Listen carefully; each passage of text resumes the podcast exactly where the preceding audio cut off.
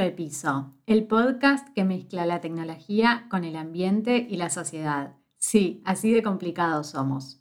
Mi nombre es Dalia Rabinovich y este episodio va a ser un poco distinto a los demás, ya que voy a estar conversando con una amiga, no tanto desde el lado científico o académico, sino que vamos a hablar sobre cómo se toma cada una las cuestiones ambientales, desde una perspectiva totalmente personal. Florencia Sluki es estudiante de comunicación social y trabaja en una consultora de comunicación política. Y desde chica le preocupan las cuestiones ambientales. Yo puedo dar fe de eso. ¿Cómo comenzó tu interés por el cuidado del ambiente? Hola Dal, ¿qué tal? Antes que nada, gracias por invitarme. Eh, me parece que puede ser una experiencia muy divertida, así que bueno, te cuento. Eh, más que interés, eh, creo que diría preocupación por el cuidado del medio ambiente, porque si bien es una temática que me interesa, de la que me interesa informarme, estar actualizada y demás, digo preocupación porque siempre fue con mucha intensidad.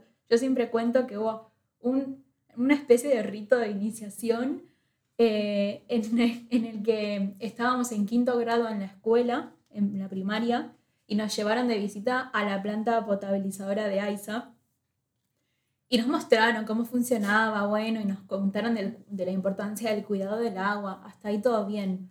Ahora nos estábamos por ir, ya estábamos yendo al micro y, un grupito se quedó charlando con eh, la guía, que es, nada, pobre. En ese momento seguramente ella tenía la edad que tengo yo ahora o incluso menos, seguramente era joven, nada que ver, pero um, se le ocurrió decirme que en el año 2030, esto fue en el 2006, y me dijo que en el año 2030 se iba a terminar el agua y iba a haber una tercera guerra mundial a causa de eso.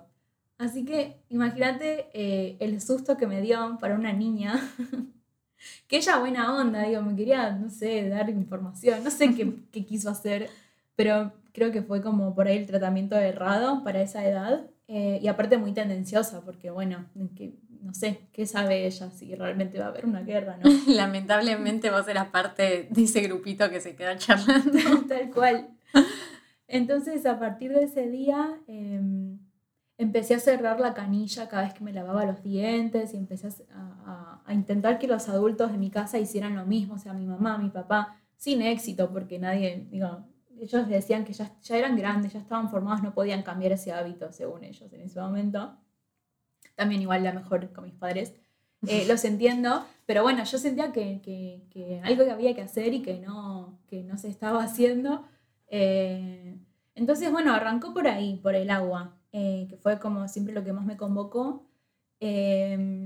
Y, y, después, a medida que pasaban los años, me di cuenta de que la problemática era mucho más grande, mucho más compleja, que toca todas las aristas de, del sistema de producción que, que, tenemos ahora. O sea que también hay un problema con la deforestación, también hay un problema con la industria textil, hay un problema con el consumo de carne, o sea, un montón de, cosas.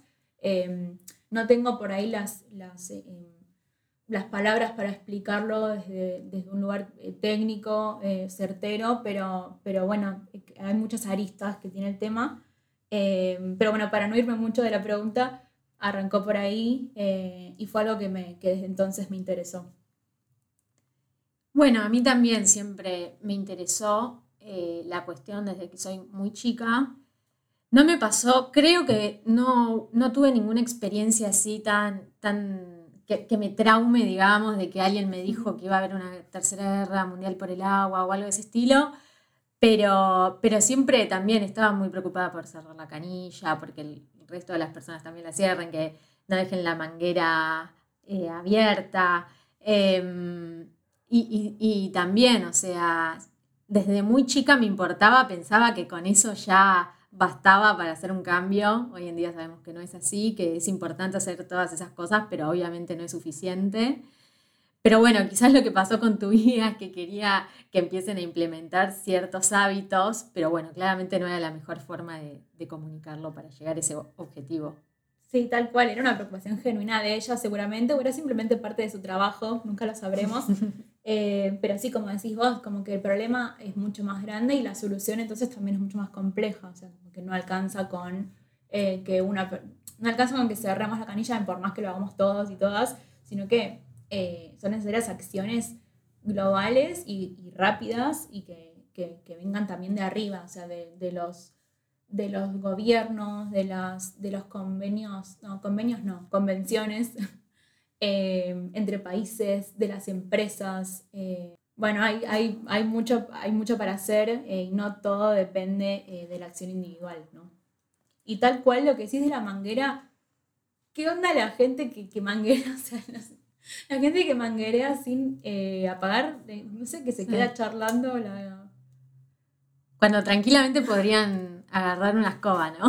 pero, pero sí, eh, siempre me, puso muy nerviosa eso, la verdad.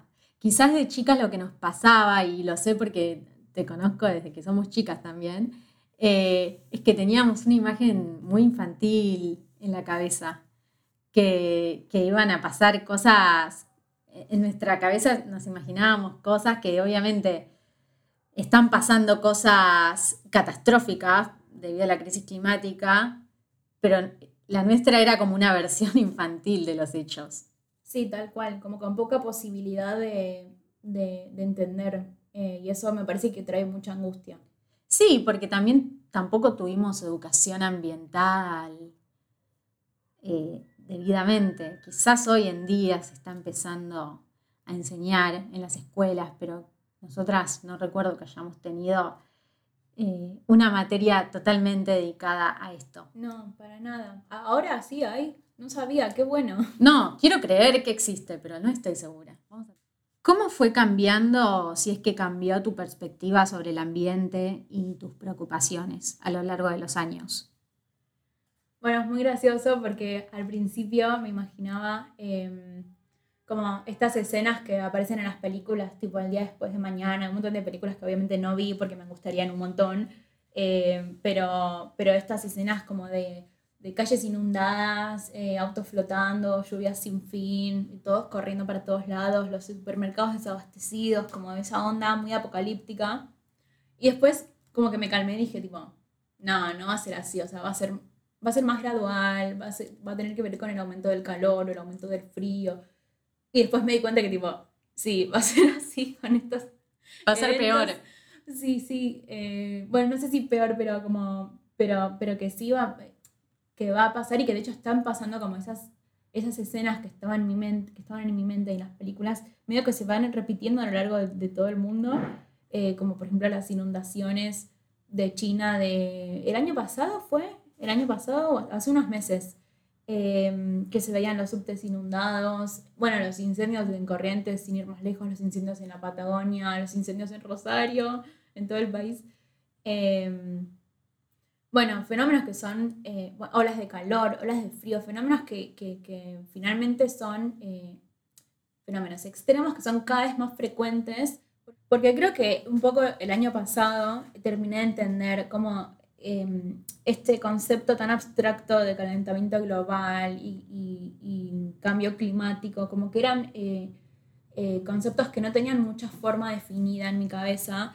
Y me, terminó pasando que el año pasado, cuando salió el informe de la IPCC, que es una, una especie de, no sé si una, una, convención o un grupo interdisciplinario, intergubernamental, o sea, internacional, muchos inter, Em, que estudia estas cuestiones del cambio climático, em, saca informes periódicamente, no sé si son anuales o cada cuántos años son, pero el año pasado salió uno. Y, lo que me gustó fue que estuvo muy en agenda, que, de repente mucha gente supo que salió un informe de un organismo em, que quizás no, no, es que sabemos exacto eh, todo lo que dice adentro, ni, ni, ni quiénes conforman el IPCC, pero al menos que estuvo un poco más en los medios. Bueno, pero para no irnos por las ramas, finalmente cuando salió ese informe, como que terminé de entender, tipo, ah, el cambio climático va por acá, o sea, es que hay fenómenos cada vez más extremos, cada vez más frecuentes, porque alguien puede venir y decir, lluvias hubo siempre, sí, sequías hubo siempre, bueno, pero ¿cuál es el tema? Que son cada vez más frecuentes y eso no... Eh, como que no da, eh, no damos abasto porque no se llega a recuperar la tierra. Bueno, ahí no me voy a poner técnica porque no tengo las herramientas para eso, pero, pero por ejemplo, cuando fue la bajante del Paraná del año pasado y de este año, eh, había gente diciendo, bueno, pero en el año 44 también hubo una bajante y mi abuela cruzó caminando y no sé qué, y tipo, sí, es cierto, pero bueno, eso pasó quizás una o dos veces, como mucho, en el siglo pasado, o tres, no sé cuántas, pero digo, ahora está pasando prácticamente todos los años, y como que a eso hay que prestar atención, a la frecuencia con la que pasan las cosas y a la intensidad con la que pasan las cosas. No sé, a veces se pone a llover y me da miedo que nunca termine, ¿entendés? Como, bueno, vuelven a hacer estas ideas angustiantes que por ahí no tienen correlato con la realidad porque siempre termina de llover, pero como esta idea de, que los fenómenos son más extremos. Eh, eso, no sé, Dal, vos cómo lo ves. Sí, yo creo que, que a raíz del COVID, si es que trajo algo positivo el coronavirus, es que la gente dejó de ver a la crisis climática como un hecho abstracto como algo que, bueno, a mí no me afecta o eso está muy lejos de mi realidad. El coronavirus nos demostró que de una u otra manera nos va a afectar a todos y nos está, nos está afectando a todos esta realidad. Em, entonces creo que hay mucha gente que empezó a tomar conciencia a raíz de, este hecho, que obviamente es lamentable, pero si le podemos ver el lado positivo, es ese, que la gente se dio cuenta, abrió los ojos, de que es algo que nos, de que tarde o temprano nos va a afectar a todos. Sí, por, esta idea de que el coronavirus es, eh, muy probablemente tenga origen zoonótico y, eso se genera por eh, la pérdida de biodiversidad el hacinamiento de especies, como que al final todo está relacionado con todo. Entonces, no es solo el aumento de temperatura, no es solo que hay menos árboles, no es solo el carbón, sino que es tipo todo un conjunto de cosas que va a hacer que sea muy difícil habitar este planeta para los humanos. Y esa es otra cuestión que me preocupa, que es el desplazamiento de, habitantes.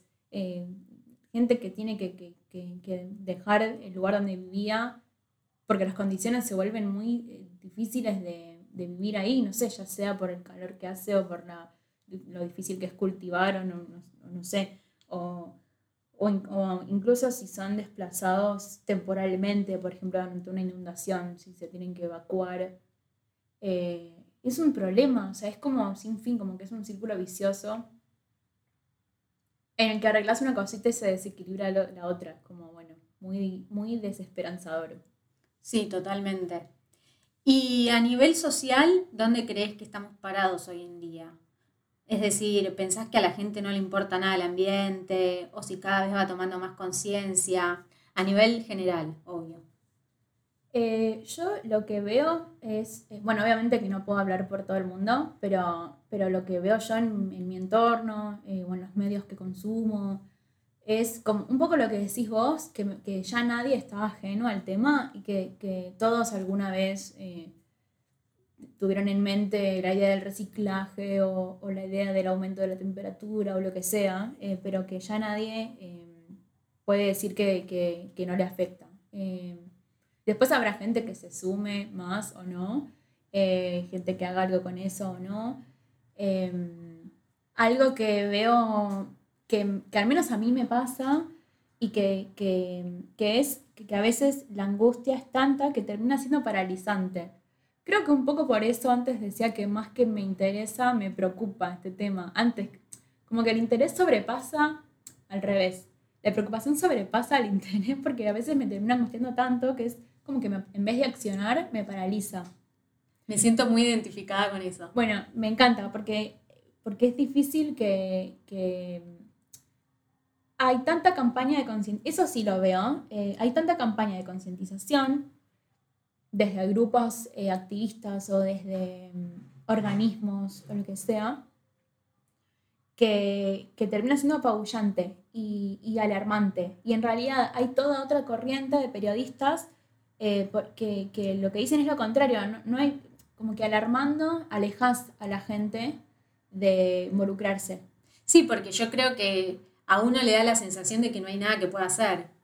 Tal cual. Al respecto. Sí, y, en realidad lo que hay que hacer es como, va, al menos lo que, lo que a mí me sirve es como, bueno, poder informarme, tener información clara, certera, eh, no que me oculte las cosas, que me diga cosas como son, pero, pero no de una forma tendenciosa eh, o amarillista. Eh, no sé, hay una periodista que me gusta mucho sobre, sobre temáticas ambientales que está Gadea, de Lara, que, que habla mucho de, de, esto, ¿no? Como que, y siempre lo, la sigo en Twitter, o sea, esto es una pavada lo que voy a decir, pero como que la sigo en Twitter y, y no me trae eh, angustia cuando la leo, como, como si me pasa con otras cuentas, capaz. Sí, es que a mí me pasa exactamente lo mismo eh, con ella. Ay, ¿la conoces? Sí, sí, de Twitter también. Eh, y me encanta, me encanta cómo escribe. No importa, o sea, la leo en Twitter, pero me gusta lo que, lo que tuitea. Eh, porque me ha pasado con otros periodistas o con otros comunicadores de la temática que me angustio, no, no los quiero leer. Es decir, es importante involucrarse y estar preocupado, pero, pero creo que es importante no estar paralizado porque uno se paraliza y no puede hacer nada al respecto. Tal cual, y para eso hay estrategias de comunicación que se pueden planificar Em, y no es solamente como, bueno, toma, te tiro una bomba de información. O sea, no, no, no alcanza solo con eso. Tiene que haber una estrategia que esté pensado para, para, la persona que va, para el grupo de personas que va a recibir esa información. Eh, y, y, bueno, creo que hay que empezar a pensar en eso, si, si queremos que más gente se involucre. Esta preocupación que tenés, ¿la ves en los jóvenes? Digo jóvenes y siento como que somos re grandes nosotras. no, pero al, contrario, asumo que me estás preguntando por nuestro propio grupo etario. Sí. Em, digo, como colectivo de jóvenes que somos, eh, me parece que está bueno pensar en otros jóvenes. Em, y, bueno, yo igual, los jóvenes, los jóvenes son un grupo de gente demasiado grande. Puedo hablar solamente por lo, lo que yo conozco, que es jóvenes de entre 20 y 30 años, de clase media, es como un mundillo bastante pequeño el que conozco, pero que, lo que veo me parece que es positivo, que es que veo preocupación entre, en mis pares. Como que me pasa mucho que me junto con amigos y amigas y siempre surge algún tema, ya sea por alguna noticia como, uh, che, los incendios en corrientes y como nos pesa, eh, o simplemente como, che, qué mal que está el mundo y como... Siento que surgen muchos chistes como medio, medio humor negro, como, como, uh, bueno, porque igual se va a terminar el mundo, jaja. Y empiezan a... Por ahí hace cinco años era gracioso ahora nos empieza a angustiar un poquito cuando lo decimos. Em, pero, pero bueno, veo que, que, que, al menos en este entorno en el que me manejo sí hay preocupación. Lo que me gustaría es eh, que la preocupación llegue a los, a los gobernantes, porque no es menor el detalle de que, de que casi todos eh, los legisladores y los los ministros, etcétera, sean de una generación más grande, eh, porque quizás no lo viven de la misma manera que nosotros y nosotras, esto que está pasando con el mundo. Em, entonces ahí hay como un doble problema. Uno, que, que lo veo como, como ciudadana, ¿no? Eh, desde mi mirada. Eh, uno es como de por qué se lavan las manos y, no, no, siempre y no todos, ¿no? Pero hay mucha frase que circula em, como desde un lugar común, que es como, bueno, los jóvenes son el futuro y, ellos van a arreglar estas cosas que les interesan del, ambiente. Y tipo, como, bueno, pero ¿por qué no haces vos políticas públicas que, que, tengan un impacto en, en, tu gestión y en, la, bueno, y en el futuro, obviamente? Eh, y, no depositar todo en, nosotros los jóvenes solo porque nos interese más esa temática. Eh, y por otro lado, a, su vez, me parece que hay un problema de representatividad en, en lo generacional. Eh, de que siento que, que tendría que, que sería muy positivo y muy enriquecedor que haya legisladores, ministros o lo que sea, eh, jóvenes, ¿no? Y bueno, el ejemplo de Chile me, me, gusta mucho porque de repente Boric tiene, no sé, que tiene menos de 40 años, creo que tiene 36. Algo así. Eh, y eso me parece fantástico y su gabinete de ministros y ministras también es joven y eh, bueno, y personalmente a mí me, me, me, gusta mucho Feria Fernández que tiene recién 22 años o más o menos y es legisladora, entonces me gusta que, que, también nos estemos abriendo camino a ser representados, eh, que no tengamos que ser representados solamente por gente más grande. y bueno, obviamente que hay que ver Boric recién empieza, o sea, estamos grabando, no puedo decir cuándo estamos grabando, estamos grabando en marzo, tipo Boric acaba de asumir hace 48 horas. Eh, y Ofelia Fernández está, recién, en su primer periodo, así que obviamente que hay que ver qué, es lo que pasa, pero a priori me gusta que, haya esta representación y esta, este ánimo de eh, ocuparse de los temas ambientales. Sí, también yo creo que hay que buscar políticos genuinos que realmente estén preocupados por el ambiente, porque eh, también ha pasado de, políticos que dicen que les importa nada más para conseguir votos y lamentablemente no es así. Em, por eso me gusta que encontrar políticos que realmente estén preocupados por el ambiente y no es nada más que sea una estrategia política o para ganar votos. Tal cual. Por eso me parece que está re bueno que esté entrando en agenda, en agenda mediática, el tema del ambiente. Eh, no sé, vos, no sé vos cómo lo ves, que por ahí estás hace más tiempo en los temas ambientales, pero ¿no sentís que, se habla más en la radio, en los diarios, en la tele del calentamiento global y eso? Sí, sí, totalmente. Yo, yo creo que hoy en día todo el mundo en mayor o menor medida sabe de lo que estamos hablando. Quizás hace 20 años alguien que reciclaba era visto, era mal visto, como que pensaban que estaba haciendo una locura. Hoy en día es algo súper común, lo mismo con el compostaje, cada vez hay más gente que lo hace. Em, antes quizás uno hacía cosas y la gente no entendía bien para qué o por qué lo hacía. Y me parece que está buenísimo que hoy sean cosas que, que entre los jóvenes al menos son bastante frecuentes. Claro, bueno, esas cosas me dan un poquito de esperanza. Volviendo un poco al tema del humor negro, de, de, lo que mencionabas antes, de que a veces uno hace chistes con el tema, yo creo que uno a veces también se ríe para no llorar. No sé si está bien o mal, pero bueno, eh, creo que también es una forma de canalizarlo. Sí, eh, bueno, hace poquito salió la peli Don't Look Up. Eh, no la terminé de ver, ah, porque no me querían gustar. No, bueno, entonces no, no voy a contar el final, pero sé si va a cambiar mucho después de que la veamos todos esa película, pero sí al menos me parece que nos es como nos acompaña en un proceso, eh, bueno, para el que no la vio, es una... Mm, de repente un grupo de astrónomos se da cuenta que va a caer un meteorito en la Tierra de acá a seis meses y va a estallar la Tierra en pedazos. Entonces ellos, eh, es, es, es DiCaprio y, y ¿cómo se llama? Jennifer Lawrence eh, intentan convencer a la presidenta de Estados Unidos, ficticia obviamente, Meryl Streep, la amo, eh, de que tienen que hacer algo para que no, este, no se estrelle. Y entonces, bueno, nada, se supone que el meteorito es una metáfora del calentamiento global, ¿no? Lo estoy diciendo bien. Sí.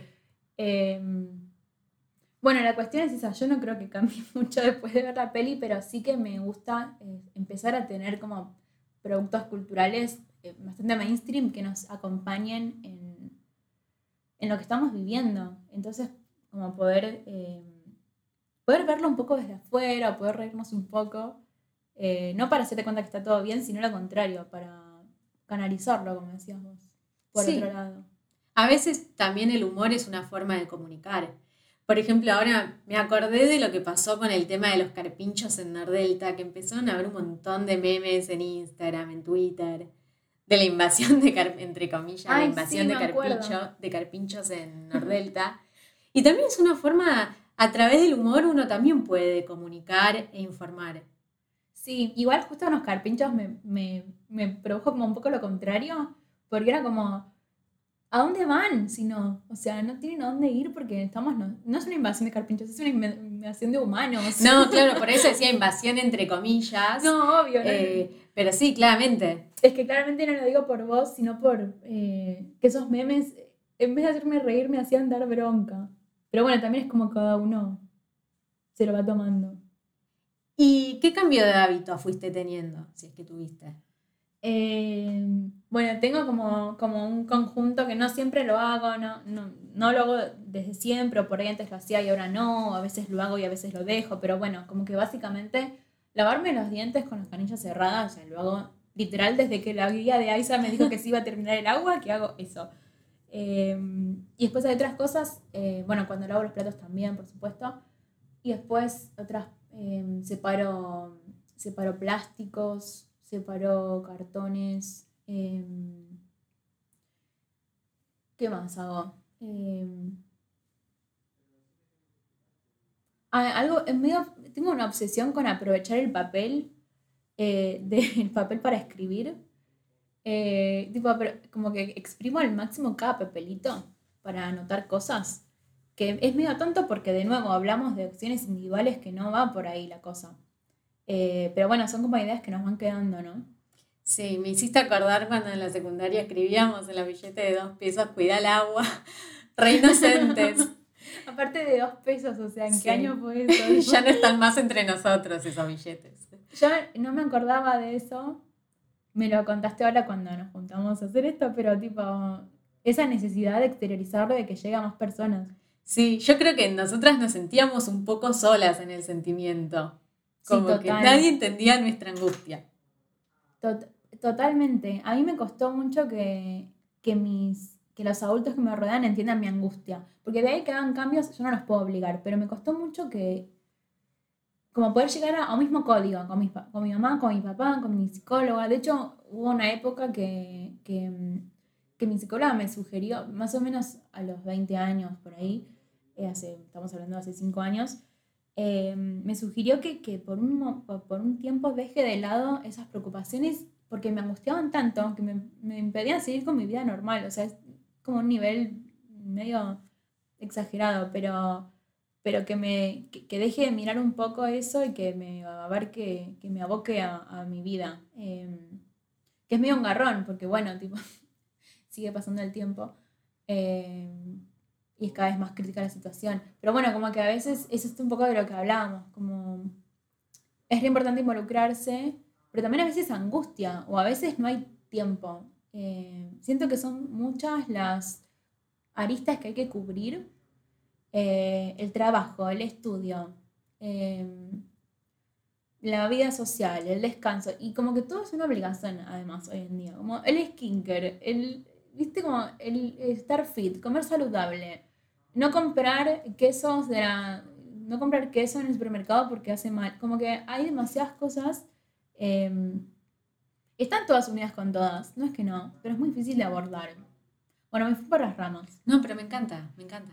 Básicamente pienso, valoro mucho la gente que vaya activa y milita, em, no sé, por ejemplo, a Fridays for Future, em, Jóvenes por el Clima, Eco House, Eco Derecho, eh, bueno, hay un montón, no los voy a poder nombrar todas ahora, eh, o incluso las comisiones ambientales de los partidos políticos tradicionales. O sea, me parece que, está re bueno. Creo que no encontré yo eh, un lugar donde yo me sienta cómoda militando o activando. Esa es una deuda pendiente que tengo, que tengo conmigo y con, con esta causa, digamos. A mí un hábito que me gustaría incorporar, que todavía no lo logré, es el compostaje. Me encantaría poder hacerlo eh, pero todavía no, no puedo dar el paso. Sinceramente, el tema de las lombrices no me causa mucha gracia, pero bueno, creo que en el, en el corto mediano plazo lo voy a estar haciendo, por lo menos lo voy a intentar. Por suerte viene en tachos con tapa. Sí. Pero calculo que tenés que, no sé cómo es, ¿tendrás que revolver la tierra en algún momento? Sí, sí, hay que, hay que ir revolviendo la tierra. Eh, bueno, por suerte tengo un par de amigos que hacen y, me van a estar explicando cómo es el proceso. Em, y, vos tenés algún cambio que te gustaría realizar, pero sentís que no te animás? Em, bueno, además de esto que decía recién, de sumarme a algún espacio, eh, que eso me, encantaría. No, no lo he hecho todavía, creo que no encuentro un espacio que me represente del todo. Eh, eso habla no habla mal de los espacios, sino que habla por ahí eh, de lo que a mí me falta para animarme a, entrar alguno. Em, y después, por otro lado, tengo pendiente usar la copita, que para los que no saben de lo que estoy hablando es la copa menstrual. Es como ponerse un tampón, pero es una copa, tiene forma de copa. Es de, de un plástico específico, que no sé qué plástico es, pero que se puede em, reutilizar dura como 5 años, creo, 5, 10, no sé. Em, y la lavas, la, la esterilizás al final de cada ciclo y la volvés a usar. Entonces de repente no tenés que usar estos materiales descartables como los tampones, las toallitas. De hecho, me compré una hace como 6 meses y tipo no la usé todavía porque me da mucha fiaca como ponerme a investigar cómo, cómo usarlo porque tiene toda una, Así como aprendes a ponerte un tampón, también tienes que aprender a ponerte una copita y no lo hice todavía. Esa es otra cosa que, que, es un cambio de hábito que me gustaría hacer y no me animé. Flor, ¿hay algún libro eh, que puedas recomendarnos? No hace falta que sea específicamente del ambiente. Puede ser cualquier libro que te guste. Hay un libro que me encanta, eh, que lo escribió Rosario Blefari. Rosario Blefari era una actriz, cantante, compositora, poeta, no sé qué arte le, quedó sin, explorar. Eh, ella falleció en julio del 2020 y yo la conocía cuando falleció, o sea que no, no la llegué a conocer en vida, pero dejó un montón de cosas hermosas en este planeta. Y una es em, este libro que voy a recomendar que se llama El Diario del Dinero, que como su nombre lo indica son, entradas de diario que fue haciendo ella en su vida, en su vida ¿no? desde el ochenta y pico hasta el 2019 más o menos.